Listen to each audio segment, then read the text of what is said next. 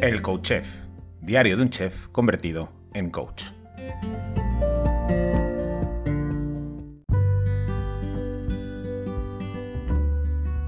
Hola, bienvenido, bienvenida a un nuevo episodio del Coach Chef, diario de un chef convertido en coach.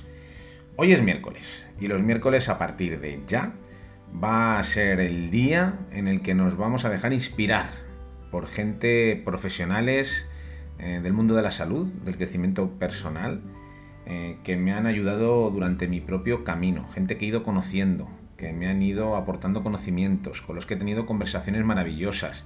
Muchas de esas conversaciones han quedado grabadas. Tengo la suerte de haber grabado muchas de esas conversaciones y repasando el material me he dado cuenta de que hay minutos maravillosos en cada una de esas conversaciones, minutos que el, que el mundo, que tú, que tú, eh, también deberías tener acceso a ese conocimiento en el que se condensa eh, años de estudios de todas estas personas en apenas 2, 3, 4, 5 minutitos, ¿no? Así que he decidido editar esos audios, extraer los minutos eh, más chulos de cada una de esas conversaciones y servírtelo por aquí los miércoles, compartirlos contigo por aquí los miércoles. Así que el miércoles va a ser el día en el que otros hablen, que no sea yo, que venga otra gente por aquí y, hablen a través de este canal. Hoy te traigo a una persona especial. Él es Pedro. Pedro es esa persona que te ha hablado en los episodios anteriores que en un momento determinado me invitó a dejar el trigo y los lácteos y aquello supuso para mí un, cambio brutal. Eh, eh, un cambio que trajo consigo un montón de cosas nuevas. Bueno, pues le he pedido a Pedro que, grabemos un ratito de conversación y, te lo he dividido en varios bloques. Eh, Pedro es eh, fisioterapeuta, osteópata, coach, eh, psiconeuroinmunólogo y, una persona con unos grandes conocimientos acerca de lo que es la salud, sobre todo como él la ve, ¿no? como algo muy grande, como que abarca muchos campos y, que entiende el cuerpo humano como un, como un organismo muy complejo que merece ser atendido en cada una de sus partes, sin desatender el resto de las partes. Así que bueno, mm, eh, vamos a disfrutar de esta conversación con Pedro, eh, que espero que te resulte tan inspiradora como me resulta a mí siempre hablar con él. Así que nada, te dejo con, con Pedro Gracia Feito. Buenos días, Pedro. Buenos días, Fer. Oye, y gracias, porque, porque os tengo que contar una cosa a los que estáis ahí al otro lado escuchando. Hoy es sábado, son las 8 de la mañana, le he sacado a Pedro eh, de los pelos de la cama para grabar esto porque no nos cuadraba en ningún otro momento. Así que mil gracias, Pedro. Te la voy a cortar. es un barril de cerveza. o dos. Eh, la culpa la tuviste tú por, por, por quitarme el trigo, ¿sabes? Me quitaste el trigo y, se salió la bestia. Que se me olvidó la cebada. Eh, es que tengo que confesar que me gusta la cerveza, chicos. Ya lo sé, ya lo sé, lo sabéis, lo sabéis, porque ya lo, he comentado por ahí. Me, gusta una cervecita de vez en cuando o dos. Me, pone feliz y contento tomar una cerveza, sobre todo en compañía, ¿eh? en compañía de, tus seres queridos y compartiendo conversaciones y momentos bonitos. Bueno, antes de nada, voy a presentaros a Pedro. Pedro es esa persona que os he comentado en episodios anteriores que en un momento dado de mi vida me propone eliminar el trigo y los lácteos. Y os he comentado que ese fue como un momento catársico, catártico, catárstrico en mi vida, catárstrico en mi vida. y, el desencadenante de un montón de cambios. Pedro es, es eh, fisioterapeuta, lo que pasa que es un fisioterapeuta, eh, eh, pues eso, yo, siempre le veo como Super Mario Bros, que va con una herramienta, con un cinturón lleno de herramientas. Además es psiconeuroinmunólogo, es osteópata, es coach. Eh, ¿Qué más, Pedro? ¿Qué más? Kinesiólogo. Kinesiólogo, ¿qué más? Bueno. Psicosomatista y, bueno, y poco, poco más, osteópata. Osteópata. Bueno, em, trabaja de una manera muy chula. Eh, ir a su consulta es, es, una pasada. Todo el mundo al que mando allí viene eh, impactado por las técnicas que utiliza y por la forma en la que trabaja. ¿no? Eh, así que nada, pues oye, este es Pedro Gracia Feito, el que, el que despertó a la bestia de alguna manera. Pedro, ¿cómo puede... Estar aquí. muchas gracias. Pedro, ¿cómo puede ser, tío, que, que a una persona le eliminen el trigo y los lácteos en su caso concreto, y eso desencadene esa, esa cantidad de cambios en su vida. ¿Es una casualidad? ¿Tiene algo que ver? ¿Tú qué opinas?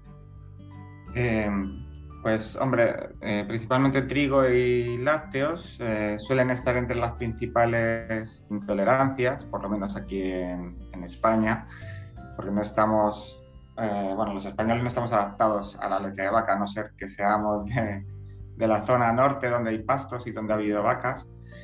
en España es un país es un país mediterráneo y por lo tanto lo que se solía beber era leche de oveja o leche de cabra, a la, que estamos más adaptados. Eh, el trigo, eh, en cambio, pues eh, sí que es, bueno, no estamos adaptados tampoco porque lo consumimos desde hace 10.000 años y no, no, ha dado tiempo a que los genes generen un cambio, una, una, adaptación. Y además el trigo ha sido uno de los cereales más manipulados genéticamente para que, no, para que resistan las plagas y para que sea más, más digerible, para que tenga una textura más, más fina. Y, y, entonces para nuestro sistema inmunitario pues son como extraños y al llegar al intestino pues generan una inflamación y dañan la mucosa intestinal. Entonces eh, eh, producen esa respuesta inflamatoria. Eh, al dañar la, la, mucosa, la flora intestinal, eh, que es donde se producen los neurotransmisores, como el GABA o también la serotonina, eh, pues esta producción de neurotransmisores se ve afectada y nuestro comportamiento pues, puede cambiar. Eh, la falta del neurotransmisor GABA, por ejemplo, puede generar problemas de ansiedad y la serotonina, en cambio, produce trastornos del humor, por el cambio brusco de humor, puede producir insomnio, puede producir eh, depresión.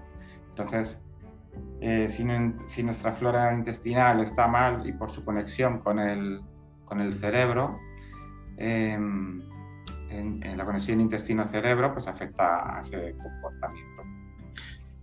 O sea, que el hecho de en mi caso, ¿vale? Ojo, a los que estáis ahí, que cada uno somos un mundo, pero en mi caso, y como Pedro bien sabe que me ha comentado muchas veces, en el caso de muchas personas, un consumo eh, eh, elevado, no solamente de trigo y de lácteos, sino de alimentos altamente procesados, eh, eso lo que hace es desplaza el consumo de otros alimentos mucho más ricos en nutrientes. Eso lo que genera, Pedro, es un estado inflamatorio un estado deficiente de nuestro organismo y por lo tanto puede incidir en el comportamiento, en, el sistema, en la energía, en ese grado de depresión, ¿no? que era como lo que yo sentía, ¿no? una, pequeña depresión continuada de bajo grado que, me robaba la energía, que me robaba las ganas de hacer cosas, que me robaba incluso eh, mi, capacidad mental, me sentía como mm. dormido.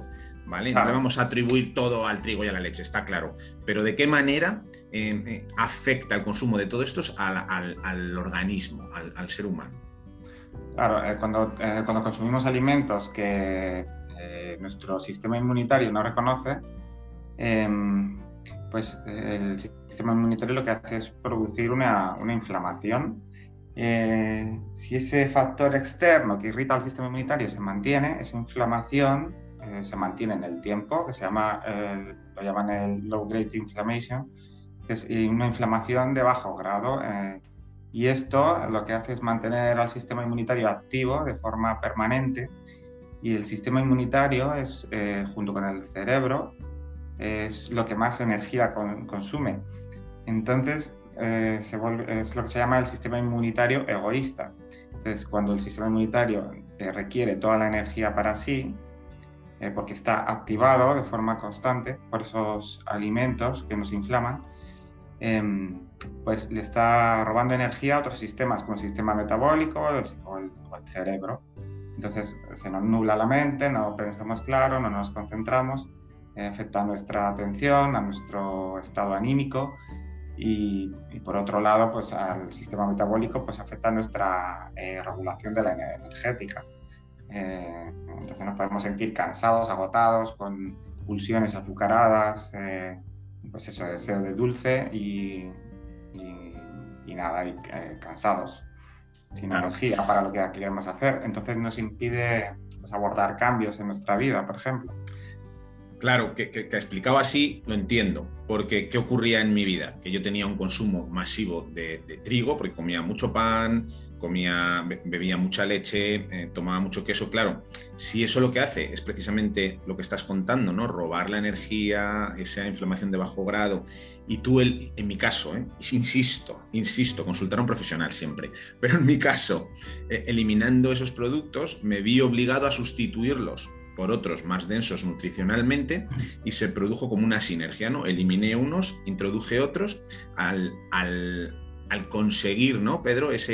Esa densidad nutricional y por otro lado eliminar aquello que me estaba dañando, se desencadenan esa serie de cambios. Recupero la energía eh, física, recupero claridad mental, es decir, toda esa energía que mi cuerpo estaba destinado a gestionar esos alimentos que me estaban dañando de alguna forma, lo empleo en otras cosas y por eso de repente, jolín, que es lo que cuento siempre, ¿no?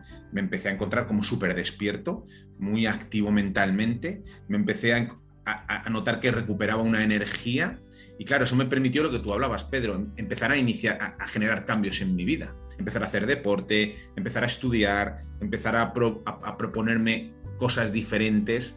Es así, es así.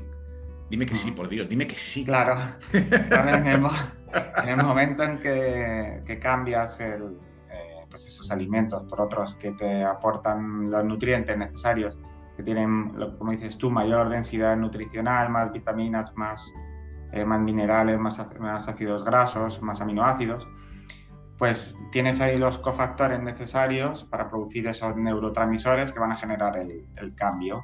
Eh, pues eh, simplemente pues, pues, una falta de vitamina D, de magnesio, de un complejo B o una falta de ácidos grasos van a afectar a... son nutrientes cerebrales o son eh, nutrientes necesarios para generar un neurotransmisor eh, concreto, dopamina, por ejemplo, serotonina.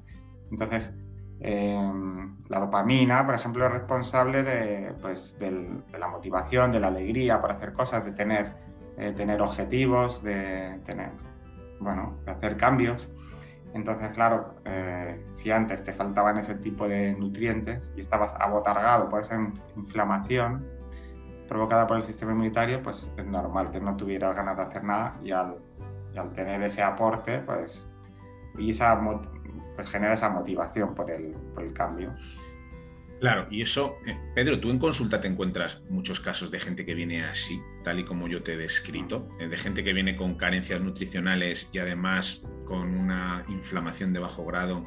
Yo qué sé, gente, imagino que no, me gusta el pescado, gente que no come pescado nunca y que tiene una carencia, por ejemplo, brutal de omega 3, o gente que no come suficientes verduras y tiene carencia de, yo qué sé, de, magnesio o de algún otro tipo de micronutrientes.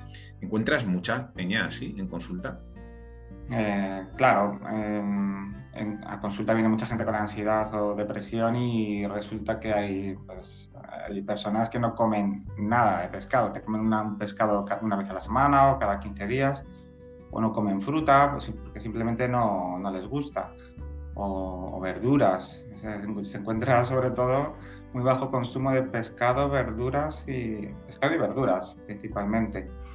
Y entonces ahí tienen, pues, por ejemplo, con las verduras, si no hay variedad en el intestino, pues no generas unos ácidos grasos de cadena corta, que son nutrientes cerebrales, por ejemplo. Si no comes pescado, pues no tienes el aporte suficiente de omega 3, que es un nutriente cerebral por excelencia. Entonces, el cerebro se puede volver rígido. No hay, el omega 3 es lo que forma la, la, la membrana de las, de las células Cuanto más omega 3 tienen, más flexibles son, mejor se comunican entre ellas, mejor es la conexión entre neuronas, mejor es la flexibilidad de tu cerebro, mejor te adaptas al mundo. Entonces, eh, sí, hay, muchos, hay muchas depresiones que se tratan desde ahí, desde el intestino, cambiándole la nutrición. Aparte de tratar la parte emocional, pues se, se tratan todas esas carencias alimenticias, de vitaminas, de minerales o de a, través de la dieta y si hace falta se suplementa con probióticos. Se ha visto muchos casos de depresión que mejoran mejorando la flora intestinal, por ejemplo. o en ansiedad que mejoran eh, cambiando la dieta, eh, bajando pues, con una dieta cetogénica, por ejemplo, que no provoca esos cambios de azúcar y, esas hipoglucemias reaccionales que le generan irritabilidad o, ansiedad a esa persona. Qué interesante, claro, porque tú ves la salud o el cuerpo humano como un todo. Entonces, no solamente la alimentación, hay un montón de factores que también afectan a la salud y a un equilibrio óptimo, ¿no? Es decir, si le sumas esos cambios en la alimentación, ya le sumas tomar el sol mm, y exponerte al sol y hacer un poco de ejercicio diario, o sea, la, salud de la peña, de la gente, mejora una barbaridad, ¿verdad? Claro, no. No solo la, alimentación, la alimentación es básica, pero, pero claro, hay que tener en cuenta pues todos los factores que afectan al organismo, que eh, bueno, que como tú, tú dices, es el, eh, la vitamina D, que es imprescindible también para producir serotonina, por ejemplo. Eh, una falta de vitamina D, pues sabemos que, que puede producir depresión, por ejemplo, en países nórdicos. y luego sí, hay otros factores, por ejemplo, el, hacer ejercicio, hacer ejercicio en ayunas, pues genera dopamina, por ejemplo, o hacer ayunos intermitentes, genera eh, dopamina, que luego va a hacer que estés más alegre, que disfrute más de la vida, que tengas más motivación, que te anime a hacer cambios. Y, hay otros factores, pues como, el sueño, respetar los ciclos del sueño, eh, los ciclos circadianos, eh, o la parte más emocional, o la parte más energética, también O sea, que somos seres muy complejos, resumiendo y para dar por finalizado este episodio de hoy, Pedro, pero que para los próximos episodios vas a venir y nos vas a contar cositas muy interesantes acerca del estrés, tengo entendido, porque tiene que ver con todo esto que estamos hablando. Para resumir un poco, eh, utilizando mi ejemplo personal, pero que puede ser el ejemplo de cualquiera de vosotros que estáis ahí escuchando, el ser humano es un ser muy complejo, que estamos... Eh, somos eh, dependientes o estamos afectados por un montón de circunstancias y que mm, eh, ese estado no óptimo de salud, que tiene que ver con la falta de energía, la falta de motivación, la falta de ganas, en fin, esa, esa pequeña depresión que yo creo que, que, normalizamos y que no deberíamos de normalizar en la sociedad actual,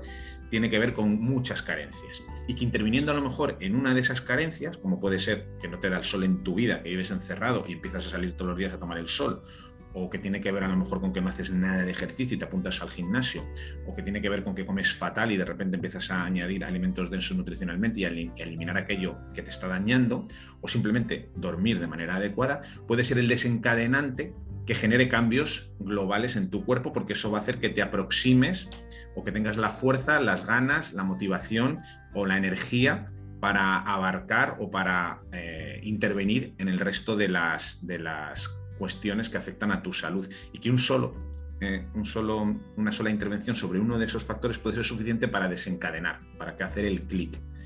Así que, ¿es así, Pedro? Eh, sí, así es. Eh, claro, lo difícil es dar con el clic. Por eso, por ejemplo, en consulta pues hay que tener en cuenta todos los factores que pueden estar afectando a esa persona. Pues si, desde cuando viene el, pues pues esa patología o ese síntoma, y valorar pues toda, todo el conjunto desde eh, cómo se encuentra a nivel emocional, cómo come, si toma fármacos, pues hay que testar intolerancias, ver carencias nutricionales, eh, ver cómo duerme, cómo caga. Hmm. Somos lo que comemos y estamos como cagamos, como dicen.